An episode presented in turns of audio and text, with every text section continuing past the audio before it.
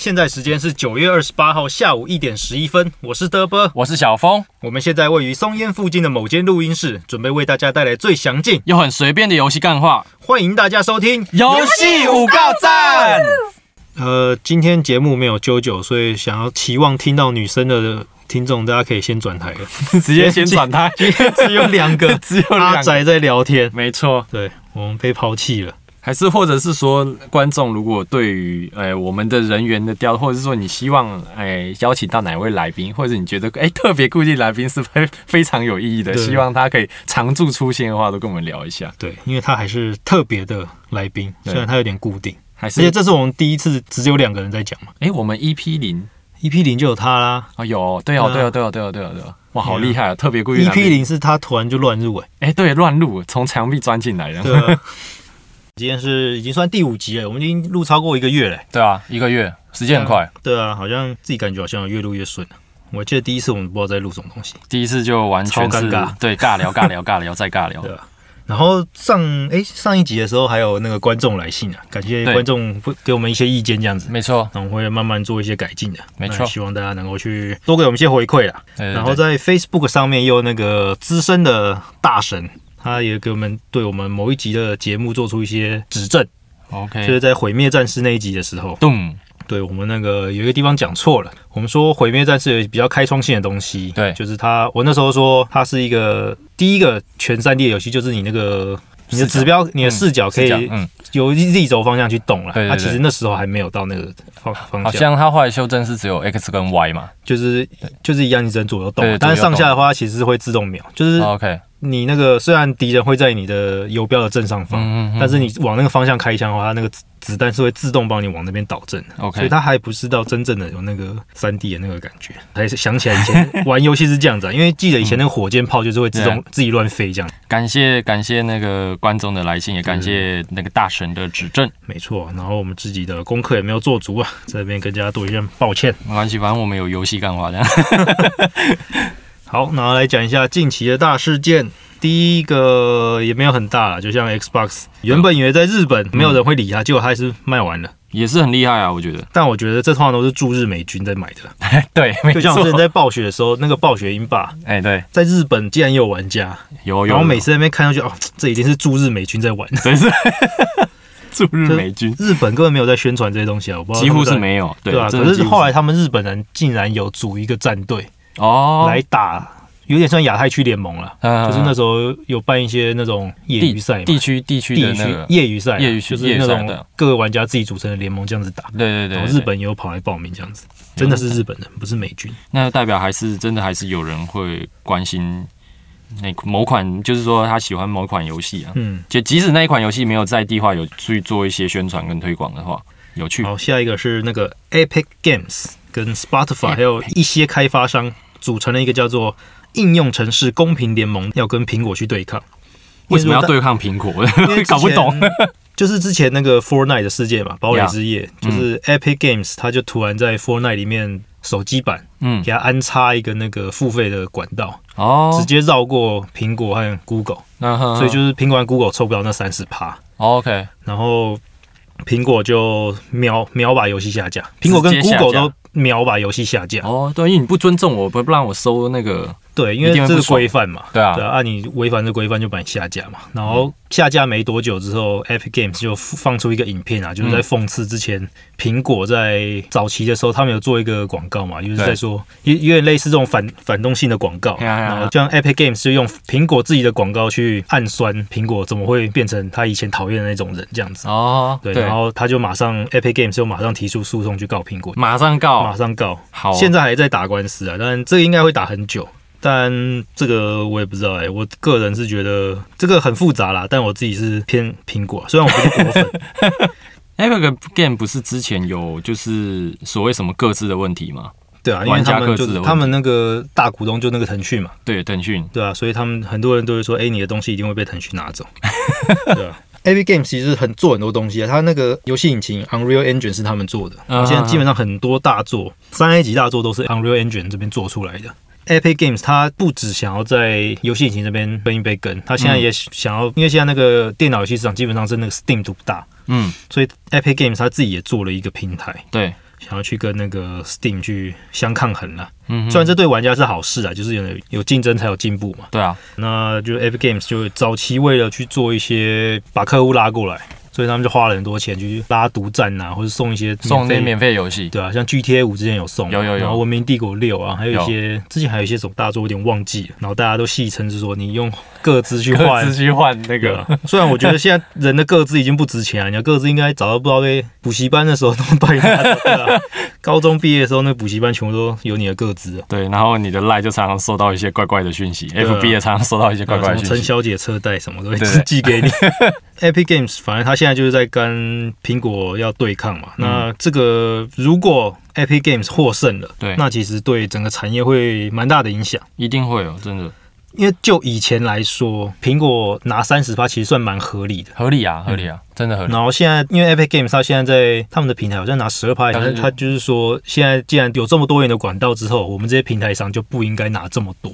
哦，对，所以他有点他主张的，是这样的。他有点主张这样，他公关稿是这样讲出来的，但我不知道他实际上是对啊，有时候都是公关稿这样讲，可是事实上他真正实际要做并不是这样。对啊。其实这个官司打下去对 Epic Games 只有好处没有坏处，因为他就算打输了，他只要把那个改回来，他游戏继续上架，对啊，他没差。真的还没差他他打赢了，他等于说大赚嘛，对，对吧、啊？苹果这边就有点麻烦了。的确会很麻烦。这可能还要在两三年才看到结果。好，第三个重要事件是《超异域公主连接》跟偶像大师合作，《超异域公主连接》是很夯的手机游戏嘛。没错，我有之前还有看到那个 PTT 有特别在讨论，好像有一次改版之后，八卦版那边说《超异域公主连接》是不是手游的什么霸主之类的？手游天尊啊，对，霸主那小凤也在玩那个嘛，有啊，好像玩我蛮久，我是忠粉，忠实粉，忠实。粉丝。对，玩到现在都还在玩，而且每天像现在他月底都是那个工会战，所以我们都要所谓的就是排刀制度。排刀是什么意思？排刀就是说他一定要等于说你进去打嘛，嗯，他总共可以出三刀，三刀的意思是说一次进去打，你就是呃选一个队伍进去打一次，嗯然后在第二个队伍、第三个队伍，总共可以有你一天只能打三次啊。嗯，简单来说是这样，那他们就俗称就是一次就是一刀，就出一刀就对。哦那一刀有这个队伍打了多少伤害？每个人可以出三个队伍。对，三个队友就是各个队伍就是算，他们就是单位就是算一刀啦，对吧？所以他们就会说，就是每一次基本上你每一天都要在凌晨的五点前一定要把那个刀给出完，嗯，不然没出的话，他到明天就是重置对，就重置这样的。哦所以你没有出到的刀，你的工会排名就会，如果伤害不佳，或者说你排的队伍乱排，像乱排也会有这些问题。就是你乱排的话，嗯、你的工会会长可能就会，或者是你的工会会员会说，你到底你在出什么刀？你怎么会出出这种刀？哦，出这个队伍打的伤害怎么那么低？嗯，哦，或者是什么？他他们其实都会有一些规则啦。对啊，那那工会战是工会有几个人？工会大概一次是三十个人，他等于算两边怎么对打？两边没有，就是他是会排王啦。有有点像以前以前哪一个游戏也是这样，就是你可以排排，他会有网友总共有五只啊，嗯那大家是联合进去去刷这些网就对了。那哦刷到第五只刷掉，会再重新刷第一只，每它就会是一周目、两周目、三周目这样在刷，哦，每个工会打的都一样，对，都一样。要看谁打伤害多对，这看谁打伤害多。哦。他们的工会战的这个制度是这样，那它就是你要去配，它有趣的就是你要去配角色啊，嗯。有趣在于这样子。嗯。对啊，然后这个游戏为什么之所以我觉得会很红到现在还这么红的原因，我觉得真的不外乎好几点呢、嗯。因为第一个，它就是你看到它角色每一只角色都会配语音，就是配他的我原本想说配泳装，对泳 泳装还没有全部都出哦，哦还没全部出完。底牌这样对。对对对，然后泳装的都特别强这样子。嗯，它主要就是这些啊，角色就是你每一只都有它的故事性啊，你跟它之间的故事，它每一个段落全部绝对都全程配音。嗯而且他的角色，像他的那个什么动作好了，或者是他的一些放招的招数，嗯他全部都是用动画去做，哦，所以基本上下足，成本这样子。对对对，而且你看他的主线剧情，他也是会突然，你会看到他是开始 download 的一一些资料，你会想为什么会跑那么慢？嗯有些人会觉得为什么要跑那么久？原来是因为他在载动画，哦，他就是对话对对话对话到一半之后，他就会突然做一个转场，然后就开始变成比如说战斗啊或什么那些的。哦，对吧？他会有这些的节，其实我觉得蛮不错，因为他们真的诚心，就是诚意做的很足了，嗯对吧？而且你也不用说真的是，比如说你要花很大的钱去玩，嗯，因为他的角色基本上都可以把星数升上去。那你总共花了多少钱？我目前哦，对啊，我想一下，几年玩了几年？他现在应该两周年啊，台台版是两周年，因为我玩台版的，嗯，对，他台版两周年平均一个月。一个月一个月他一定要买一个月月月月什么？哎、把那个什么哦，有点地下像层次数要增加次数的那个，就只能刷两次。个一定会买，对，那一定会买两百四加三百六啊，大概是这样，哦反正就两百四加300那还好了。对啊，其实我觉得就当做是月费游戏吧，嗯，对啊，那月费游戏基本上他给你了，就是他也不会说很坑，就是石头都不给你这样子，嗯。你每天都可以刷免费的，所以你刚刚讲两百四加三百六，大概就是六百块，六百块多，对吧？那是平均台湾每个手机玩家平均付费的三分之一而已。啊，三分之一哦，这哎，么少，没有，我上次看好像六十五美金，六十五美金，大概两千块，它大概三分之一啊。所以等于说大家平均，所以他现在的手机客机量有，平均台湾台湾是前五名，我靠，台湾就是付费玩家的品质很好，所以哦那是小客啦，小客，对我是也有可能是台湾太多那个大客长把大家平对均拉对对对，高，拉高，尤其那个天堂五千一百多少多少万两个，账号嘛，对对对，对对对，我觉得那真的很夸张。靠他一个人就可以养公司。对啊，他一个人就可以把整个天堂给养起来，我觉得真的很夸张。然后再下一个大事件，应该有点算上周了，但上周对，就是那个暴雪的前总裁也是哎前创办人，对，Mike Morhaime，他自己创了一个新公司，有那个我有看到，然后他里面拉了很多之前暴雪的一些资深的人就过去嘛，对对对，然后有来跟之前一些同事聊，他们说哦，那个是复仇者联盟，哎，对，看起来真的是他们是要来复仇的 应该是要来复仇的。感觉就是当初被离开是有一些原因的，因为我那时候 Mike Morhaime 有来台湾，那时候我跟他有是吧？吃饭，哎，然后有一次算办公室员那个员工大会啊，反正他就会上台讲话。嗯我原本想要趁那个机会跟他讲一些我有一些游戏的一些想法，我还以为你是要跟他抱怨说，哦，干游戏公司吃不好，睡不饱，公 公司很好，电动打的不够。公公司很好，电动公司很好。电动电动打太多了，啊电动打太多对啊，那时候原本想要上去跟他讲，但后来后来是孬了，后闹了。来是没讲，后来是用寄信给他的，哦信没回信，他可能那时候在处理，就是可能要离开公司的事，所以没空。哦，有可能，有可能，有可能，有可能。所以他有回你吗？他没有回我了。没回你对。啊，他搞不好直接跑到垃圾信件，我也不知道。那我们就进入下一个单元，历史上的本周，本九月二十八到十月四号。一九九四年的时候出了《毁灭战士二》，之前有提过的一个很经典的 FPS 游戏。呀，然后一九九七年出了《世纪帝国一》，《世纪帝国一》耶然后一九九九年出《世纪帝国二》，就是这两代其实是在差不多时期出的。对啊然，后《世纪帝国三》重置版，我记得最近快出了。快出了，快出了，那个我其实觉得三代最好玩，真的吗我自己？觉得，因为我我玩我玩得起来，一二代我玩不起来二。代你玩不起来，对不对？二代这么经典呢？二代就之前讲过啊，那个资源太多，六个我抓不太到，它什么时候要砍树，什么时候要挖矿，什么时候要金矿，哦，我自己抓不太到啊。OK，三代诶，三代是不一样啊，但是三代资源好采集很多，哦是吗然后？三代可以打卡，三代我真的没玩，就是我我还没去玩。不过这次如果出了，我也想要玩玩看。嗯，可以玩玩看啊。我是觉得三代嗯，蛮多变化性的，毕竟我也算他忠实的粉丝，现在还在玩的对还在玩的粉丝。然后一九九七年 PS 上出那个《恶魔城月下夜想曲。月月下哦，月下夜夜月月下月下夜想夜曲想曲，》，基本上这是大家公认那个做的最好的最好的。恶魔城。对嗯啊，，它这一款这款真的是蛮好玩的，我觉得它那个画面当时当时看已经很华丽了，对啊。你，拿到现在来看还是很屌，还是整个那个怪物的动作还是很顺畅啊什么的。我以前玩是玩那个 Game Boy 的，Game Boy 的 Game Boy 哪一个？它 Game Boy 有哪一版？我记得是 GBA 吗对对对对对，？GBA 有蛮多的，NDS 也有很多。那月下之前大家都一直在期待它能够在 Switch 上重置的，大家期待很久，很久。它在手机上重置。为什么？好好闹，但是但我还是买了，我觉得操控、不太好操控，不好操控。可是没办法，它也只有这样出。它这个基本上，他每出一次重出一次，我就会买一次。啊。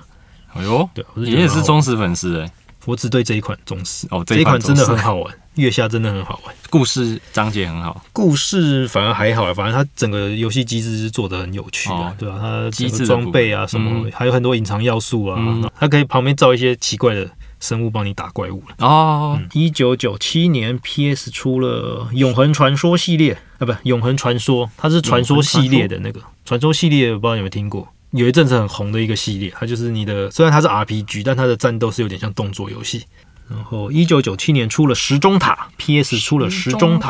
塔，时钟塔可以说是现代恐怖游戏的始祖吧。对，嗯，我记得虽然我没玩过，但我有看过那个影片，不敢看，不敢看。我就超熟了。然后两千年出了 PS 的《恐龙危机二》，恐龙危机二，变得有点像动作游戏。它一代也是想要走《恶灵古堡》的那种恐怖风，嗯嗯嗯，但其实《恐龙危机》一代出的那个契机，是因为就是因为从《恶灵古堡》转变而来的。哦他们《恶灵古堡》在做一些新的尝试的时候，他们就说啊，算了，干脆把它做成另一个游戏这样子。所以它也是卡普空出的吗它只是卡普空出的。？OK，我记得他那时候要跟《恶灵古堡》区别就是，《恶灵古堡》以前那个画面不是就一张背景图，一张背二景图对吧？然后主角就在上面走。对，恐龙危机那时候主打就是它场景是会跟着你转动，就是是那种三 D 的，哦就是有另一种感觉了。反正他们就后来出了这个系列，这系列到三代就死了吧，啊，因为第三代是在 Xbox 上面出，然后它变成打是 Box 的它锅，变成打金属恐龙，打金属上，太空然后打金属恐龙。反正这这这很神奇。就，就有点不知道在干嘛，然后就 就就这这系列就死了，直接死。哦，所以不是 Box 的错。不是不是 bug 的错，是那个制作小组脑脑洞的错。，OK，二零零三年出了那个 Xbox Halo，Halo 它其实是一个射击游戏的里程碑，嗯。因为它等于算是第一个真的在那个主机上面跑起来很顺畅的一个嗯嗯，射击游戏，然后它整个操控啊是有点像是第一次有这种操控方式吧，后来的那种射击游戏都是学它的，对。然后一开始玩的时候就是吐到不行，哦对，有一开有有。始一开始在电视上玩这个很不习惯，我那个时候玩我我忘记是玩二代还是一代，它有出二嘛？有，我记得有出二。它出到六，我好像是那个时候它出二代的时候，我用了模拟器在嗯。PC 上面玩，结果我我是也是有一点真的会有点不习惯，嗯。因为它操作好像就是主机的那种操作，但是电脑操作的时候就是你会有一点不习惯，因为你习惯什么视角那个动态的感觉都不一样，对对对，嗯。然后我记得他那个时候是我不知道是那个翻译有问题还是什么，他说有一个东西它是可以用脚踢还是什么，他可以用那个对手肘手肘去对，然后他就说我们那个东西叫做威力踢击跟威力肘击，哦，我记得是这样翻，我想说这好酷哦，正正版的翻译嘛？这真的是应该是啊正版的吗？应？该是微软那时候有做正版翻译，对。OK，所以那我应该拿到那个翻译，我想这个翻译好酷哦。一代的时候翻译还会讲台语，老师哦，对啊，那时候配音中文没有配台语。哦中文有配台语。哦，很有诚意哦，很在地化 配一台语。代印象很深刻啊，因为那时候是我跟我哥一起玩，然后他最后一关很刺激，就是就是整个世界要崩回来，嗯。然后你要开着车跑嘛，然后你可以一个人开车，一个人坐在车子上面，就是后后座那个机枪塔对对对，射敌人，就后面就跟我哥这样子，一一个人开车，一个人在后面这样拿机枪，那真的是打 BOSS。也不是打 BOSS，你就是要逃跑就对了，对。哦，我知道逃跑关了。那时候不知道为什么觉得很感动，两就那个感觉人合作就是对啊，两个人合作，然后一起逃跑这样子。二零零六年出 NDS 上出那个神奇宝贝真钻石和珍珠版珍，珠版，其实我没玩，你有玩吗？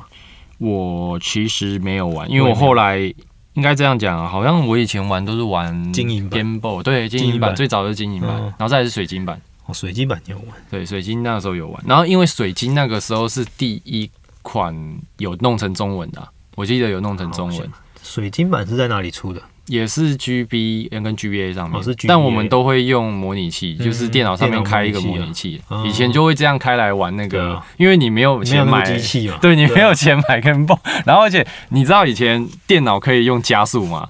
可以可以可以，对对对我们可以随时存档嘛？，对，常对。常常常就会用加速，嗯。然后随时按一个东西就直接 save game 嗯，跟 load game，它就直接跳到那个，它就不用读档，不它直接瞬间就跳到那个画面去，对吧？以前会这样玩，对，我以前的 以前的我就觉得很好笑。以。前玩逆转裁判我也是这样玩，你也这样玩？对啊，那讲错话读档。讲错话敢读的 二零一二年的时候出那个《恶灵古堡六》六代六代，我觉得超烂，超但它卖很好，他卖很六代卖还不错。因为他两个人合作啊，六五代开始两人合作嘛，对。然后六代就是那个因为五代是只有两个，就是那个克里斯和跟那个虚法，虚虚法对虚法。啊嗯，但是就是只有他们两个的嗯。故事走。啊，而且一定要两个人玩，电脑虚法超笨，对。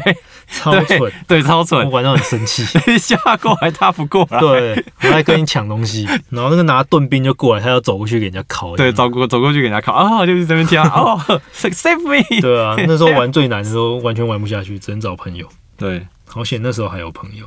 所以 这看你有没有朋友可以一起玩这样子，六代我觉得他做不好是，我知道他野心有点大，他有几个主线，四条线嘛，对，就他是同一个时间线，然后从四个角度去看嘛。对利昂跟 Helena，然利昂然后后 Chris 有吗？Chris 对 Chris 跟他一个那个 BASA 小队的那个副官啊，嗯。我忘记他叫谁。然后第三个是那个谁，Jack 跟那个雪儿，雪儿，还有一个第四个就是 Ada Ada Ada Ada 自自己的一嘛线，对对。啊对啊，就我觉得他故事这样编排方式其实是蛮酷的，嗯。就是同一个事件，然后从四个角度去分看。对分线，然后他们会有交接的时候然后会在嗯。A 跟 C 交接到，然后到后面会变 A 跟 B，然后就是你要全部玩完，你才看到，才可以知道这整个事件的走向是怎样。对，而且他们自己不同，他们每一组角色要要面对的 BOSS 都不一样。嗯比如说他那个什么利昂跟 Ada，他们最后面会面对到那个叫谁？，Jack 变怪物那个，对对，变怪物那个，然后他那个暴怪物还变暴龙，我对觉得超好笑。我就看到为什么我觉得六代就是很莫名其妙。很 为什么会变暴龙？那时候看到的时候，他不是对他吐那个像骨头的东西啊？嗯我想说那也太好笑了吧，然后六代他整个动作场景，他想要把它弄得很就是很有电影感啊，很有电影感，对。但做的很尴尬。有一点小。就我印象中最深刻是利昂在那个高速公路骑摩托车吧，呃，他是那种对骑机然后可以九十度转弯那种，对。对就比跟克劳德一样强。对对 对，果然是那个薪水很高，薪水很高的大特务就是不一样。哎、那你知道，就是他们最近那个卡普空他们在帮他贴一个公告，就是他们准备要出明年要出二十五周年那个对的电影，哦，Netflix 你说电影还是 Netflix 动画动动画电影。动画电影。啊我最近有看到预告，其实我喜欢看他们卡普空自己出的嗯动画电影，嗯。因为我觉得他们做这个很很很有味道，嗯，对啊、我自己个他动画的电影出了三四部有了吧？我记得。差不多三四部多，而且都有力量。哦，对对对，薪水高啊，从从从哎从从年轻然后到长哦胡子的大叔，可是电影版没有嘛？电影不叫《恶版灵古堡》的电影版，哦，对对对，是那个叫谁完全米拉乔乔瓦维奇有啦，电离离他后来有有出现，我第三集后就没看，完全不知道在演啥小。后来是有出现的，但是他出现就莫名其妙变一个色大叔在在干嘛，哦就搞不懂，就一堆人就搞不懂他的定位，就很奇怪。哦。那最近他要出那个《魔物猎人》电影，哎，对，惨遭真人化。又惨遭真人化了 啊！我觉得他这个品牌其实明明很好，可是却好像打算把它玩很多个面向一样。嗯，我觉得啦，哪一个？魔物猎人啊，魔物猎人这个品牌嗯对吧？因为它像最近不是又要出一个新的游戏嘛，魔物猎人新的 Switch 上面。对对对对对。如果不知道那个看起来好像还不错啦，不过实际游玩是什么又不知道，到时候再到时候就知道了。对，到时候再知就知道。二零一九年，Ubisoft 出了那个《火线猎杀绝境》，绝境绝境，它的前一代是野境啊，野境嗯前一代评价很好，然后绝境评价超烂。为什么差那么多？嗯，他想要融合太多东西，我也不知道怎么讲，反正整个游戏变得很奇怪。那特别要提这一款，就是那个工作人员里面的中，反中中文化里面可以看到我的名字，只稍微提一下，你大家可以不用买。大家可以不用买，但是可以看一下你的名字是是。我买了大概玩十分钟，我就觉得这个不知道在做什么，我就、哦我就没玩了。好，那我们就接下来就进主题了，回到我们上次的那个游戏制作相关的一些职位。好，这次是 Part Two。那我先前情提要一下好了。上次有提到开发部和那个发行部嘛，呀，开发部就游戏设计师，然后美术师、工程师、音乐音效，然后那个像制作人啊这些管理的品管啊、嗯 QA、QC 这些，然后中在地化部门这样子。然后一些补充的地方啊，上次有提到那个 ESRB，嗯这个美国那个分级制度嘛，那 ESRB 就分成 E 是给所有人玩的，然后 T 是给十二岁以下的青少年玩的，M 是给十七岁以上才能玩。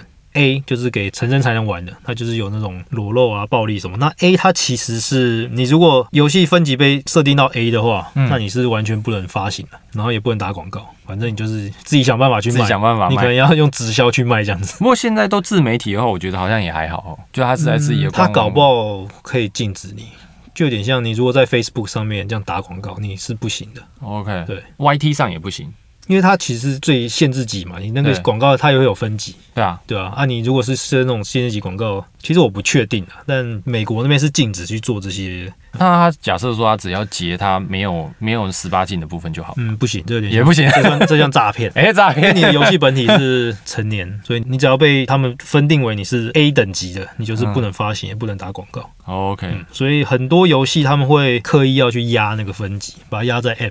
哦，嗯，所以欧美嘛，他们游戏都不能杀小孩，多半是不能这样。对啊，这通常都是要规避这些东西啊，不然你整个都不能卖啊。那日本好像就还好，日本日本对小孩对没那么，可是他们如果移植到美国版，有时候会做一些改动，应该都会修修修正掉一些东西啊。对啊，就像那个《异尘余生二》，嗯，很久以前游戏，它有那个小孩，对，小孩很靠背，就是你经过他在偷你东西，但小孩是你唯一不能主动攻击的哦。生物，然后就有人去改那个 mod，啊 就可以改杀小孩的 mod，真的假的？小孩太鸡掰了，他可以改哦，改这就是玩家自己改那没办法嘛，对啊对啊。那个厂商管不到啊，对啊，对啊，然后玩家就会觉得官方不能弄，我就自己来，我就自己来弄，哎，这也很厉害啊。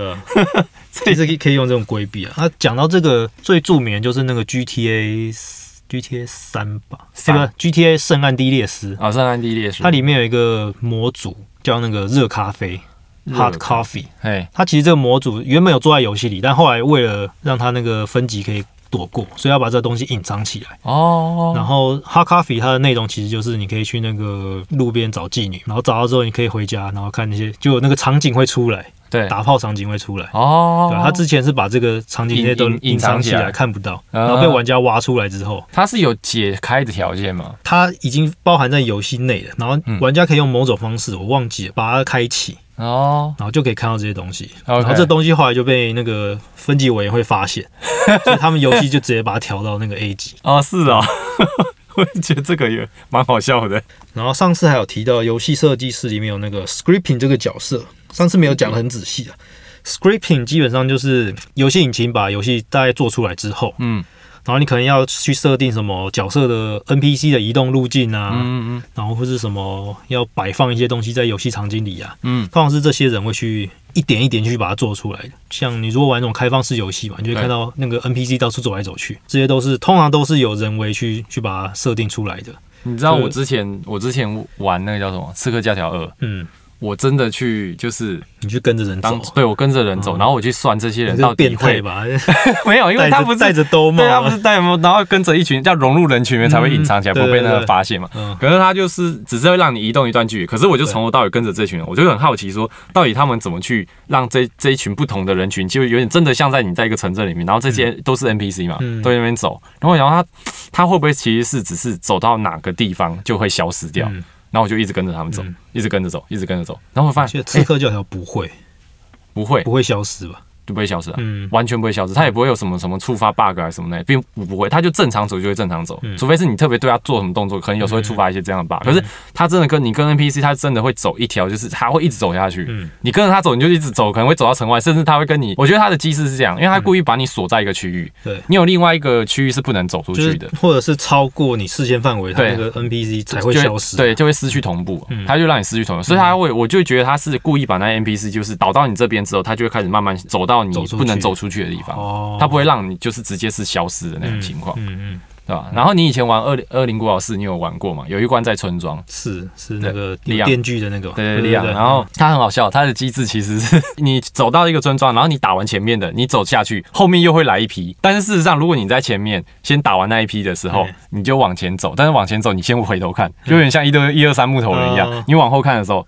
没有人，然后你再往前走一步，再往后看，哎、突然就出瞬间出现一群，对，而且 它就触发那个很好笑，嗯就是你踏到前面那一步，你立立刻又后退的这样后退嗯后退，然后就立马出现一群在后面，哦，那个其实还蛮好笑的。就通常会这样设定啊，就是踩到某个触发点，对把它弄出来。对，所以我觉得这应该都是游戏设计师当初在就是有会有一批人去去做这些事情，把它对设定出来。刚讲到刺客教条，我想到那个，它嗯不是有一个你要在人群里面潜入的时候，哎呀你不是按某个钮，它有那个 gentle push，，gentle push，对啊，对我觉得超没礼貌的吧？对对对，走过去把人家全部推开，超靠推背的。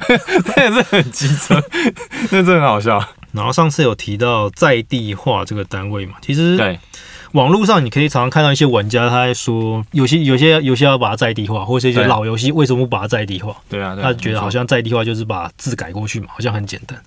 但其实在地化不是那么容易了。对你在地化，你真的要做的话，你从游戏一开始规划的时候，你就要想好你要做在地化，没错，不然你这个城市码它不好写啊。因为像以前比较古早的游戏，它会直接把那个文字写在 code 里面，那你这个要在地化就基本上是不可能，你等于算整个城市要全部拿去给那个过一遍之类的。但现在比较先进的游戏了，它基本上就是你会把那个文字的东西把它拉出来，算一个特别表单吧，对，对吧？然后它就会去那个表单里面拉各个语言这样子。那像那种老游戏，通常是比较难。很难再去做这种东西了，嗯，然后在地化又有很多牵扯到字形啊、版权啊，所以不是这么简单的事情啊。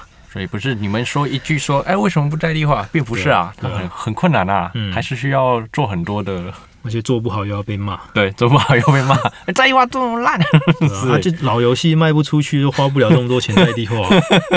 开发部上次有差不多讲完了嘛？对然后这没错先来讲一下发行的这边，发行发行这边基本上会有分 manager 嘛，就是你的那种各级老板啊，那种那种部门主管啊什么这些东西会去管你的各个部门的一些产品进度这样子。接下来是财务，财务就还蛮简单，就是做管账嘛。管账然后一些财务预测，就是每个每一季度公司要做什么预算要怎么分配啊，这些会有财务去做那些规划。接下来是行销，行销，我觉得这一块很重要哦。行销这一块，基本上现在台湾手游就是在玩行销了，对啊，你看都动不动，比如说什么手机都莫名其妙就跳出来，不然就是整个广告要怎么打啊，然后你什么公车那些广告啊，还有一些你要办一些活动啊，嗯通常都是行销这边在做的。嗯，然后行销介入游戏开发，大概是在七八年前会开始渐渐有这个做法了，因为在一开始就是产品归产品，对行销归行销，你产品做不好。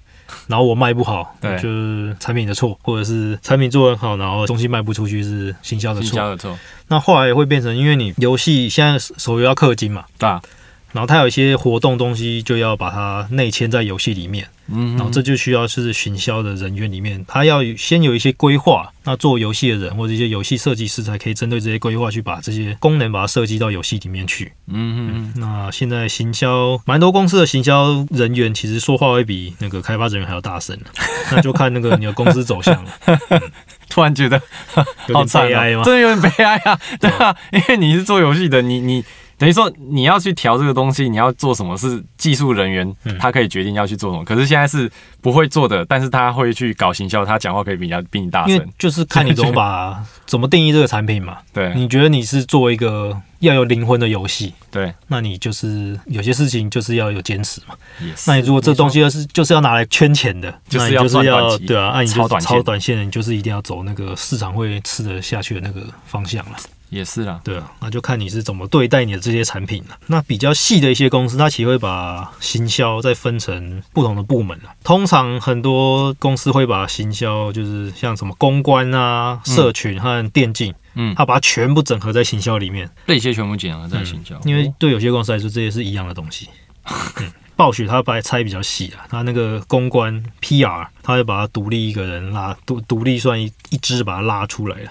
所以原则上，如果问你，就是以你这样看的话，你觉得它拆分的比较细比较好，还是像你刚才讲，你觉得说，哎、其实统一全部都看起来是视为一个东西，嗯，一个项目，我自己觉得，你如果就算把它全部拉在行销底下这个部门底下，你最好还是把一些人的那个把它拆开来，拆开来它会比较明确一点的，明确啊，或者是做的事情会比较有精度了。嗯也没因为就拿一个暴雪的例子来讲。我学了一暴雪大家大家都知道，去年去年裁了很多人嘛，对裁员裁了很多人。那他主那时候新闻稿就说，他主要就裁了一些 PR 和 PR 的人嘛，就是公关的人。对，公关和社群好像也有，我有点忘记。反正主要裁这些人，那你就会发现去年暴雪连环爆，连环爆对吧、对，因为他们少了这些真的是专公关的专业人士去帮他们去设想，有些话该怎么讲，有些话要怎么去处理，这样子。对，这也是一门专业。那你比较这种像暴雪这种大公司，通常都会要有专门的人去帮忙去，嘿，新闻稿要怎么写啊？你要怎么去跟媒体沟通啊？没错，对啊，然后这些媒体素材要怎么去发放啊？这些东西都要靠 PR 去做一些管理啊。所以像是是不是因为没有 PR 了才会变公学？是因为这样吗？大家都这个好。私下聊，私下聊私下聊，对，好哦，有可能啦，因为真的少了这些人去帮你挡。挡一些，就像你说的新闻稿啊，或者是些什么对啊要怎么发。那如果像你开发人员啊，你不懂这些东西，你就、嗯哦，就就这样走，那就就出去了，讲话就会得罪人嘛。发，对，就完蛋了。对，像暴雪还有把那个社群分出来，就是社群这个人，其实我觉得也是蛮重要的。因为他们这些人就是会很持续观察玩家的一些他的回馈啊，或者是他们目前的动态，他们在讨论什么，他们喜欢游戏的哪些部分，对，然后他们才可以根据这些去规划一些活动。嗯不管你是什么线上办什么小编抽奖活动啊，或是你要办什么线下什么玩家聚会啊，这些东西都要靠这些人，因为他们才是最了解玩家现在在想什么的人。毕竟他们就最一线去接触玩家，最一线应该算客服了，客服是完全接受玩家的抱怨。对，那社群就是他会在旁边去观察这些玩家，嗯就是可能会上各大论坛的。OK，或者是他可能就是粉丝页的小编啊，他大概知道玩家都在回什么东西这样子，玩家现在在靠腰什么啊，嗯对，他会比较清楚。那这当然也是要有专门的人去做啊，不然你一个人其实很难拉出来。因为我知道有些公司，我这有一个朋友就是跑到台湾的某间公司去，然后就是他做的事情就是把行销、公关、电竞和社群全部包在同一个人底下，那也太累了，我觉得真的很累，这太累了。但是他有加班费啊，虽然这个加班费 领的我觉得不是很开心啊。还是不是很开心就对了，再多都不开心。对然后比较大的公司通常会把它拆开来，就像刚刚讲行销、嗯公关、社群、电竞也是。电竞这个会比较特殊一点，电竞这种算是活动类的东西哦。因为对我来说了，哦我觉得电竞就是一个超大型的行销活动，对啊，对啊，没有错啊。能不能赚钱其实还不知道。因为现在你在外面看新闻稿，很多很多都会说有赚钱，但有没有真的有赚钱？是游戏厂商赚到钱呢，还是那些什么战队赚到钱呢？还是只是那些赞助商赞助商？对啊 这些其实。没还还没有看到很明确的数据了。不过电竞它会有一个效益，就是吸金吧。我在想，，因为会想要吸引大家，睛的金嘛。哎，就是吸睛，大家没错，就是眼睛的睛啊。你会吸引大家去看这个活动嗯，因为大家一定会走过去路过，你会看到说，哎，他在干什么这样。嗯像或者是线上办比赛，大家对就去看那个。对，像我去三创，我每次都看到华硕吧，ROG 嘛，嗯他每次都在办，就是他们那边就架起来一个展场活动，然后就让玩家去那边，比如说打那个快打旋风，嗯就是格斗的啊，格斗比赛，或者是那个像那个什么。摆了一两排嘛，他就是有两排，有没有、嗯。A 战队跟 B 战队两边就直接在现场打，打什么 low 也好，或者打一些什么那个斗争、可以对战的对，反正可以对，他就是他就是要办这样的活动，嗯。然后来去吸引很多人来关注他们。他他还可以把玩家留存在这边了，或者他要办一些比赛啊，有些奖品，他还可以刺激什么各个大专院校啊组队去对啊，然后带动游戏学生去玩游戏的风潮。没错，嗯，不过这样讲起来，就像你讲的，就可能你说真的有没有赚钱不知道，因为他们在这当中要花多少钱其实要花超多钱，真的很多啊。炉石去年还前年吧，他有办那个亚洲区什么明星赛，哎，对，我记得那时候票价是多少？一千吗？还是六百多？应该是一千多吧，我有反正象是1000，他位置你整个坐满，他在那个台北那个和平那边那个篮球场，嗯，他那个场地位置拉了很多，你把它就算全全部卖完，一张票你算一千块好了，嗯，他坐满坐满，我本来算两千个人好了，对两千两千个人这样乘两千是多少？两千乘一千，六个零，所以应该是两百万，两百万，两百万，那个连场整个活动的皮毛都沾不上、欸对啊，完全赚不了钱啊！对啊，一个活动起码都五百万以上吧，我记得，如果要再更贵的话，一千万都有。嗯，那时候那个炉石的是超多的，这我就不讲。啊，这这不讲，反正那个场地你就算全部坐满，每个人卖个一千块，你也是完全大亏损的。就只能思考一件事情，可能政府有赞助，呃政府好像 申。请补助吗对？办活动这种可以申请补助吗？办活动其实赞助商啊，基赞助商本上还是要看赞助商，但赞助商我觉得也不会给多少。聊这个，我们可以之后聊聊看。然后除了这些之外，还有一些其他的部门，大家可以参考一下，就像人力资源部门嘛，嗯，人力资源部门就是帮忙找人才啊，然后帮你管一些公司人的问题啊。那我其实觉得人力资源在台湾常常受到污名化，对，没错，嗯，这是真的。大家都会觉得这不是一个专业。对。它就有一个问题，就是很多公司找人力资源，他真的不是找专业人士来。那我之前有一个面试台湾某一间游戏公司啊，那我那时候要面试制作人这个职位，然后我就觉得很奇怪啊，他那个人资电话面试的时候，他就问我一堆那种专业的，就是管理方面一些知识，然后就跟他讲了不少，嗯。然后他听不懂，听不他听不懂，他听不懂，然后要一直问一些奇怪的问题，然后反正我就跟他解释嘛，反正讲到最后他就说给我的结论就是你不适合这职位，我我就完全不知道他的那个。不是你都听不懂我在讲什么，然后你跟我讲所以我觉得很奇怪，我 不知道他可能我真的不适合吧，我不知道，他说 你你太你太专业了，你不适合我或者是我没有把他讲到他听得懂，是我哦对的问题，对，他没有沟通能力这样子。他可能会考你说，我现在就是一个完全听不懂，我什么都听不懂的人。那你要用怎么用你的专业让我说服的让让我没有听得懂？我没有听出他这个考题的内容，原来如此，哇，他好好厉害哦，是吧？应该是我的错。还有那个 IT 部门嘛，有嗯，些公司叫 MIS 这样子，然后接下来就客服，客服啊，客服其实也是就刚刚讲接触玩家的最低线，也是接受最多负面情绪的人，也是很辛苦了。最后德伯跟你提一件事情，对，就是关于客服这个啊，其实我应该怎么讲？我可以帮某些玩家问一下。嗯哦，就是有些玩家他们其实这这件事情其实我知道的啊，我知道这其实分开的，但是有些玩家他们说他们其实打过去的客服就是 GM 这件事情，你觉得是应该说是不是看每间公司他们安排的人员不一样？像小公司的话，他们可能有时候就是技术人员就兼客服，就像你刚才讲的，就是基本说上就是啊包在一起。基本上客服就是 GM 嘛，嗯，对啊，因为客服他需要第一时间去可以进到游戏里面嗯。去帮忙去处理一些问题嘛。嗯，就像你玩天堂，你什么东西不见了，对。你要马上可以进到系统里面去看是不是真的它的有发生这种状况，对然后你就要有有那种权限的角色去赋予它，帮他修复这些东西。对所以基本上你打过去客服都有那个权限啊对啊，有些玩家说是分开的，他们说就是客服归客服，但剧院又归剧院。他们说剧院又是他们说剧院是一群叫什么？是技术部的人员，他要去写，等于说是用一些什么城市的代码，然后去帮你把你的道具还还给你，或者是直接把它输入给你。我觉得那是一个借口，一个借口，就他没有办法第一时间处理，他先跟你说哦，我可能要晚一点转给别人帮忙处理。我在想他们所讲的，对，就是他们他们所抱持的疑问，就是某些人抱持的疑问，就是说这个统一问出来是说，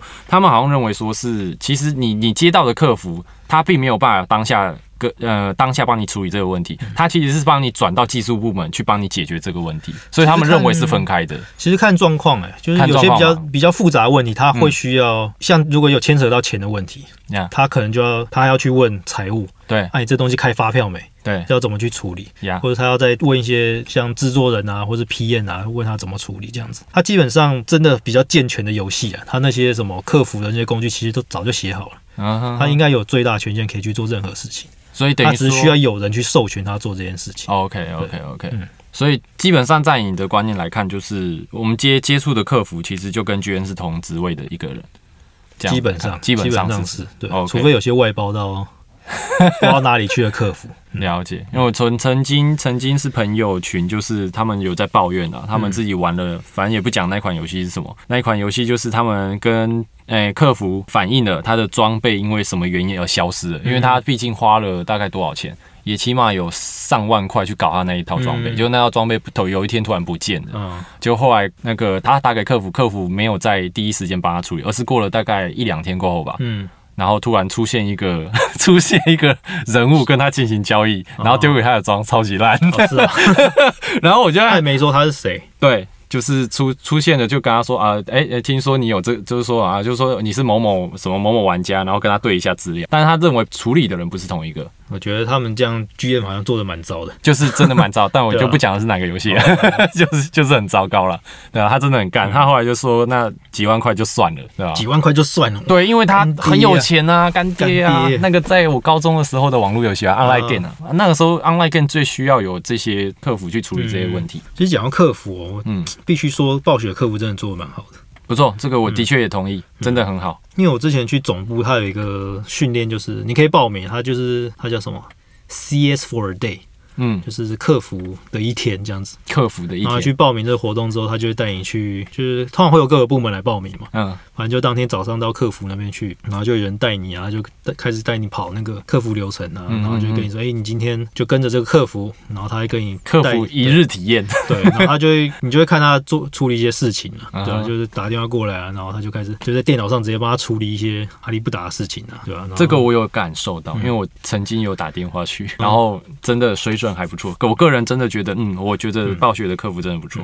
对，他们然后那个美国客服我记得还很靠北哦、你那就刚会怎样？因为他去，因为他是那个 GM 嘛，他角色嗯。可以直接传来传去的，对，然后就传到一个，他是传到那个部落的主堡吧，然然后就就有些有些人会通常会挂机嘛，他就骑一个会飞的那个坐骑飞在空中，然后他就说：“哎、我现在把这个人的坐骑取消掉。”然后他就把那个坐骑取消掉，然后那人就掉下来，然后那人他自己就笑得很爽啊，这个一定完全不知道发生什么事情，他超靠好谱。贱，真的太机车了吧？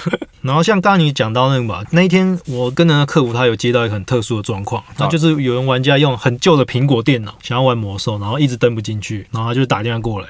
嗯，反正状况就超级难处理，他就变成他需要 call out 到某个技术人员那边去，请他协助处理了，哦，对吧、所以像可能你刚刚讲那种比较特殊的特殊的状况，他就真的需要有一些人去帮忙处理。嗯，所以基本上游戏内什么道具的问题啊，那些客服他的工具应该都可以处理得掉的。如果你的游戏有做的够完整的话，够完对话，在一般来讲，应该就是你你密他，或者是你直接通电话，他应该是当下就可以直接帮你处理啊。照当下其实他把你的那个账号什么打进去。去，你全部的资料都列出来，你在几分几秒做了什么事情，捡了什么道具，基本上都有。嗯嗯嗯，那所所以就他可以直接去执行这件事情。对他如果有被授权做一些事情，或者他有公司有说跟钱有关的，你一定要得到谁的授权才可以这样子。所以原则上，基本上啊，就是大体上就是你讲的是可以是同一个人，他去授权做这件事情。那但是也要看每间公司啊，对不对、嗯，o k 好，对这个应该就有回答到一些玩家的疑问吧。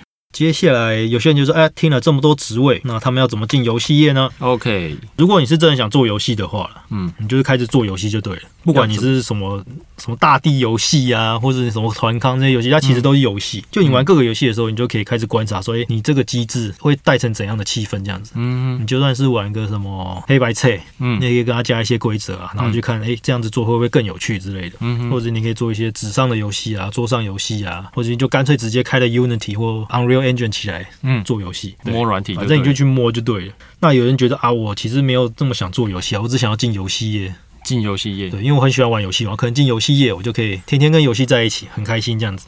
那其实入门门槛最低啊，就是测试员测试员 QC。那测试员其实通常就欧美来说了，通常也是通往制作人的最佳路径。嗯嗯嗯，因为你身为一个测试员，你会知道游戏最细节的事情，你会碰到很多其他人碰不到。其他碰不到或者一些很特殊的状况。嗯就算是气化，他也不会想到状况。你会摸到各种各样的东西，然后你会很了解整个游戏的那个它一些架构会长怎样子。要成为一个好的测试人员，也不是那么容易的事。没错，你如果碰到一个 bug，你要怎么去写这个 bug report，把它写成气化人员看得懂，美术人员看得懂，城市人员看得懂。你要怎么去把一步一步把它写出来，这也是一个功夫。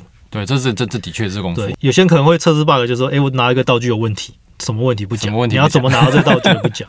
你要怎么去触发这些事情？你要把一步一步把它写出来。对啊，然后你如果这些都可以做到的话，那你还要去做一件事情，就是你要写那个测试规划 （test plan） 啊。就你一个游戏过来，一个功能从开发部门丢给你之后，对，你要怎么去测试，才可以把这个功能测到完整？嗯，虽然在测试方面有一个叫做 exhausted testing。exhausted testing 就是你把一个东西的全部的项目都跑过一遍，等于算流程全跑嘛。流程全跑，但这是不可能的事情。对啊，对啊因为，现在游戏太多那个 RNG 随机的要素在里面，完全不可能测到。对啊，对啊，对，所以你要怎么去测，才可以把大部分可能出现的状况把它测出来，这是你要会做的事情。那可以提一个例子，就是像在测试那个第一人称射击游戏的时候。有些游戏它在开发的时候会碰到一些状况，就是你在玩这种游戏，通常不是要换枪嘛，就碰到不同敌人可能要小枪，然后一些有时候可能要用狙击枪，对，有时候可能要拿什么冲锋枪之类的。那这种游戏它其实会有一些一般人玩家不会想到的状况，就是如果一直换枪、一直换枪、一直换枪，它会造成一些 crash。它可能什么小枪换成狙击，再换成那个冲锋枪，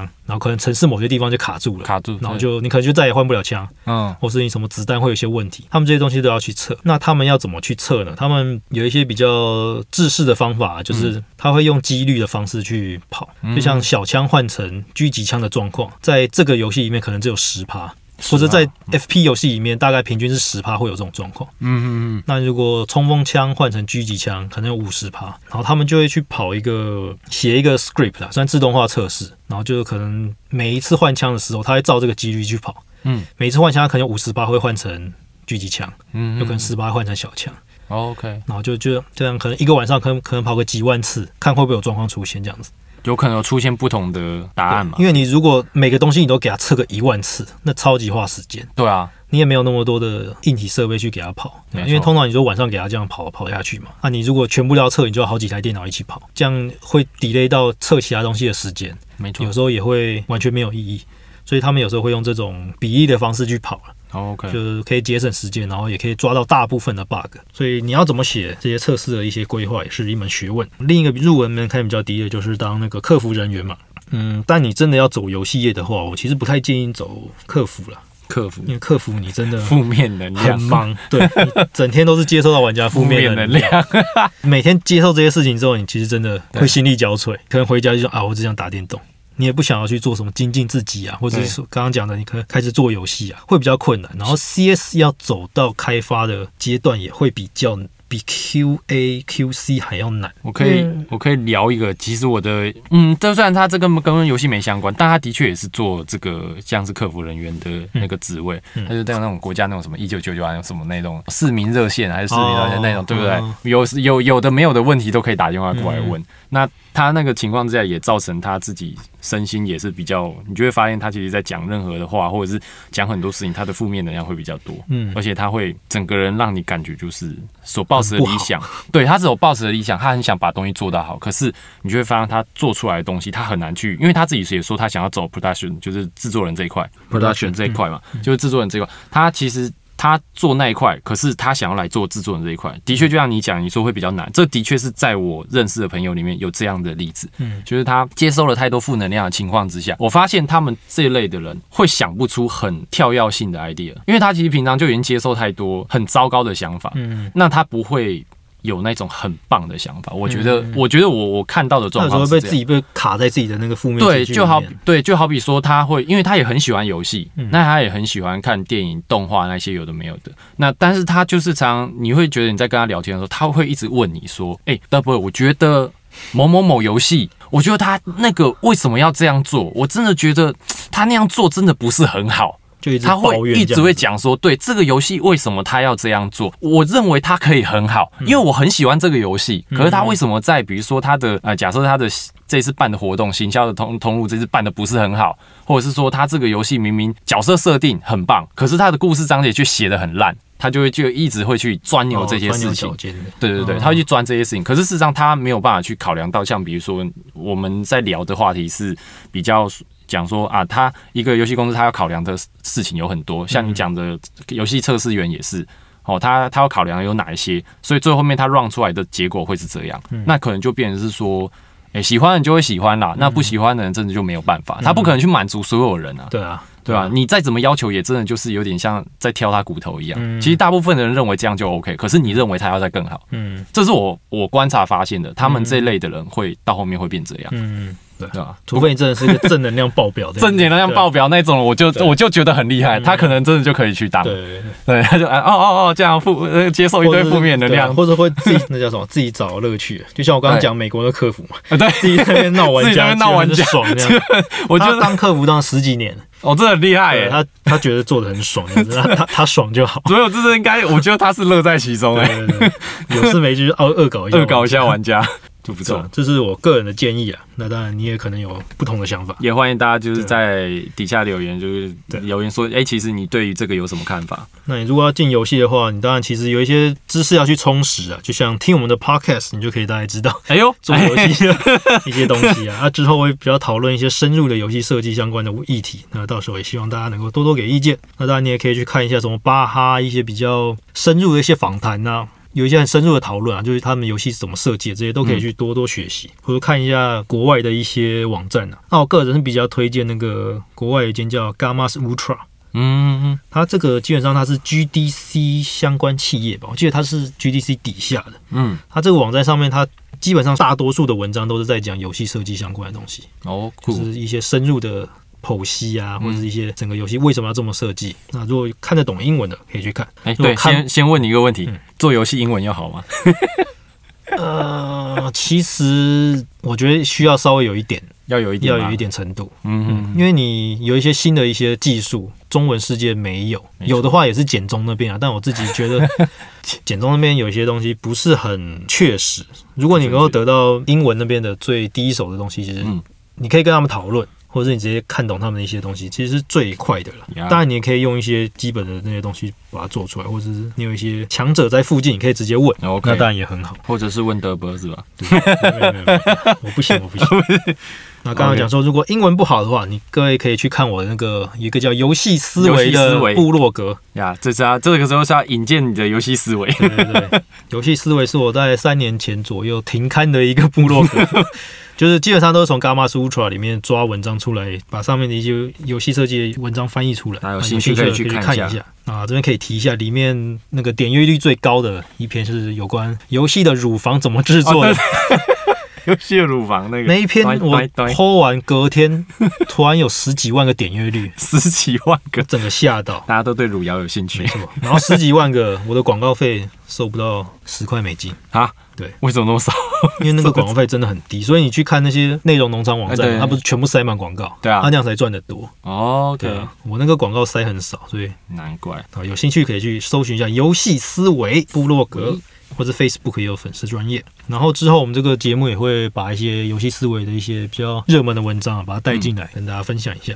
接下来你要当然要多交流啦，对不管你要去多参加一些什么游戏开发者集会啊，或者参加一些展览啊，或者是多跟一些游戏制作相关人员嗯多讨论啊，这些都不错。你知道多增加一些人脉啊，其实，在人脉里面，不管到哪里都是最重要的了。真的是很重要。，有人脉你才可以进到一些公司啊，除非你真的是屌到爆炸这样子，别人抢着来挖你。如果你真的很幸运的进入了游戏业里以后，你大概会碰到什么状况呢？呃，如果是台商的话，我不知道现在状况了，但应该不会差太多了。就是通常来说，游戏业的平均薪资会比软体业还要低一点。就是软体业在台湾来说已经是比较低了，就是跟那种理科来说了，嗯软体业已经跟什么电机啊那些比较低一点的，然后你的游戏会再更低一点。好难过，好想哭对，因为它它就是燃烧你的热情嘛。对啊，因为游戏公司也知道很多人会想要进来，那他就说：“哎、你想要满足你的热情，那你就用你的低薪来换这样子。好直白。”然后通常就是可能进去的前一两年你会非常热血，然后在可能过了两三年之后，你就会开始啊，燃烧殆尽。对，然后你可能也转不走了，有可能了，转不走有可能，有可能会转不走，那你就可能要自己要多多想一下吧。那当然你也可以走独立制作啊，但独立制作很累，非常累，然后你要有你的资金，你没有，如果有家庭小孩的话，你要独立制作是压力很大一件事情。啊，你没有人的话，你可能找几个朋友嗯一起做，那其实少了金钱上的这个作为一个支撑的话，嗯其实大家很容易不见。就我之前有大概组个算两个吧，嗯两个这种独立制作团队吧。那，一开始大家都讲的很有热情、啊，很有我们要做出什么什么样的游戏啊？大家就是下班之后一起做啊，做做做，然后就不见了。就某一天开会，开会就突然没人了。啊，突然没人就再也，不见，只剩不知道跑去只剩你自己吗类似就是会一个一个不见这样子，？OK，找理由，找借口有可能说啊，我最近很忙，我可能先啊几个礼拜先嗯没有进度这样子。我要陪陪，我要回去陪老家，要要我要回老家陪陪谁陪谁长辈干嘛的？真的要很有热情的一群人才可以做出来，没错，然你可能就要找一些有资金的去赞助会比较好一点。这真的我自己经历过了，我也能理解，嗯我真的能理解那种就是你想做东西，你找大家也大家也都说好啊，嗯你你说要做什么，你就跟着做什么，我们就很棒，我们就觉得应该可以这样，结果到后面也是 就你一个在做。见，就你一个在做，对。那如果你真的还是想要进来游戏业，那就来啊，来。这边其实还是不错啦。燃。烧你的热情，对，因为就像我一开始我在新乡电子嘛，嗯。我其实进去的前一年，我真的觉得很爽，很爽，我就觉得，我、靠，我真的可以上班打电动，对，就是上班打电动这件事，就觉就得很爽。就是觉得哇，我怎么这么幸福啊？然后有些上班的人还会穿 cosplay 服进来，你就觉得哇，哎这，些就是你的一些志同道合的人了。为什么？你们那边会有 cosplay？就有些人他喜欢 cosplay 上班，哦哦，这样子哦，对啊，有女的、女的、女的男男的我就还好。男的，对啊，我想说男的，对不对？女的、女的、女的、女的。所以他是 cos 你们游戏里呃你们公司的不是角角色。他是 cos 动漫角。动漫角，哦对啊，OK，那应该就是 coser 啦，私下有接 coser 的那个位置。就是觉得蛮开心的。那看你可不可以撑个三四年，觉得还继续这么开心 的话，就恭喜你啊！哎，那你你大概撑了多久？两年？我撑了两年嘛，嗯然后我就觉得，干，我为什么要一直 copy 别人游戏啊？所以 Copy 我所以我才跑到哦美国去念书了。哦因为那时候我就想说，我想要多学一下什么叫正式的一些嗯大型制作的一些流程呢、嗯哼哼，对啊，然后就跑到国外去念书这样子。好，那就是大家如果进了游戏业哈，嗯有些东西要提醒大家，给大家作为一些借鉴这样子，那就是游戏产业的变动非常快速，玩家的喜好变得很快。对啊，没错，，像今年就很夸张嘛，就是上半年是动森，然后现在就是糖豆人，这整个游戏的类型是完全不一样的。真的完全你要怎么？去追？那像前阵子那个大逃杀系列也是一个出来之后，一个一个接着出来。还有最近台湾在流行那个啊，Among Us 嘛，太空狼人杀，哦，他就是那个 Among Us，对对不 Among Us，那个游戏已经出两年了，对，然后台湾现在才在流行。应该是全世界最近突然才开始流行哦，最近吗？因为可能是某些实况组就开始玩起来，然后大家觉得很靠北，然后对 就玩起来。因为我发现这种所谓的这种什么社群一起玩的这种有，比如说像这种友情破坏游戏啊，嗯这种只有大家一起揪来玩的这种这种游戏，通常它的时间可以持续的比较久，对因为你是可以跟人家做互动的。嗯我反而觉得现在游戏是讲究一个东西叫互动性，嗯，互动性的游戏它好像就都可以活得比较久。你像动森也是啊，对吧就？看你想要做哪一种游戏啊。对有些人做游戏是想要把一些心里的想法抒发给别人，让大家知道，或者给大家有点像学习一些东西吧。吧对啊那个是不同的方向啊。对啊？像你之前不是有那个什么去你们家玩那个什么超级机嘛，也是超级机买的靠背的游戏。对，也是友情破坏游戏对啊，到现在还是有更新的，前一阵子。第二点是你喜欢游戏，不等于你会做游戏啊，没错，这点非常重要。要跟大家讲，你喜欢动画不代表你会做动画。没错，哦，这要特别讲，这是因为有时候上网会看到玩家一直在靠背什么游戏哪边做不好，哪边做不好，或者他觉得怎样做比较好，哎，但其实后面有很多非常多的因素考虑出来。没有错，就你如果真的有做过游戏之后，你会去知道说，就连一个 UI 的一个小按钮，你要把这个东西确认出来，也是经过了很多的设想。大家很多集思广益之后，才可以把这个东西确定下来，要做成这个样子，然后要这样子做。虽然有时候不不一定是正确的，但是它其实大家真的想了很多东西。哎，不过这样这个你讲到这个，你说按钮这类嘛，嗯，那我就真的觉得，我真的觉得有道理，你知道为什么吗？因为我真的觉得 Box 的按钮很好按。哦，我自从换了，因为我不是糖豆人在玩，你说那个摇杆嘛？对 Box 的摇杆 One 嘛，我买，因为它可以接 PC 啊，对对对，所以我就用它来玩糖豆人。嗯用完它之后再，因为后来我朋友有有一阵子因为外挂太多嘛，嗯所以我们就回去玩 PS4 的糖豆人。回去玩 PS4 糖豆人，我发现用 PS4 摇杆不习不习惯，完全不习惯。手还会很酸，对，就是真的会有一点人体工学有差，对真的有差所以我微软花了几亿美金去开发那个，对啊，所以我真的觉得，嗯，你说设计一个按钮，或者是那个你说 UI 界面，这个按钮要怎么去设计，真的有它的意义，嗯对吧？所以有时候，我在网络上看到一些那种专门写批评的一些那种，他有领钱啊，你不要怪他。也是啊，然后他就自介就会说我是游戏人，我会觉得哦，你只是游戏批评人，游戏批游戏批评人，做过游戏之后，你会知道里面一些难处了，难处啊，然后会更更体谅一些对。问题啊。对他有需要当然克服。当然有时候也是他们自己白目啊，就像 就像我就不讲了，就不讲了。某些游戏 我们讲太多坏话大家都知道对对对，大家知道就好。对，大家知道就好，大概了解一下就好。对，然后你还有一件事情要特别提醒，就是游戏是一种媒体啊，对，它是一个有传播性的东西，所以你做什么东西出来，不是你也是可能会需要负一些责任的，就像各种媒体一样，没错，你不能，不是事后不理就没事了这样子，你做的事情其实都会到有影响别人。好比某个游戏突然有一张符咒，然后就再见了，哦。大家知道是什么？好，这个游戏的职位的部分，大概到这边。好，那我们下一集的节目会邀请到特别来宾来帮我们讲解《巫师》整个系列，还有 CD Project Red 他们的整个一些来龙去脉。那有兴趣的听众，请大家多多期待。好，那我们今天节目就到这边结束了。欢迎大家有任何意见的话，可以在我们底下留言。然后，祝大家中秋节快乐！中秋节快乐！拜拜拜拜拜。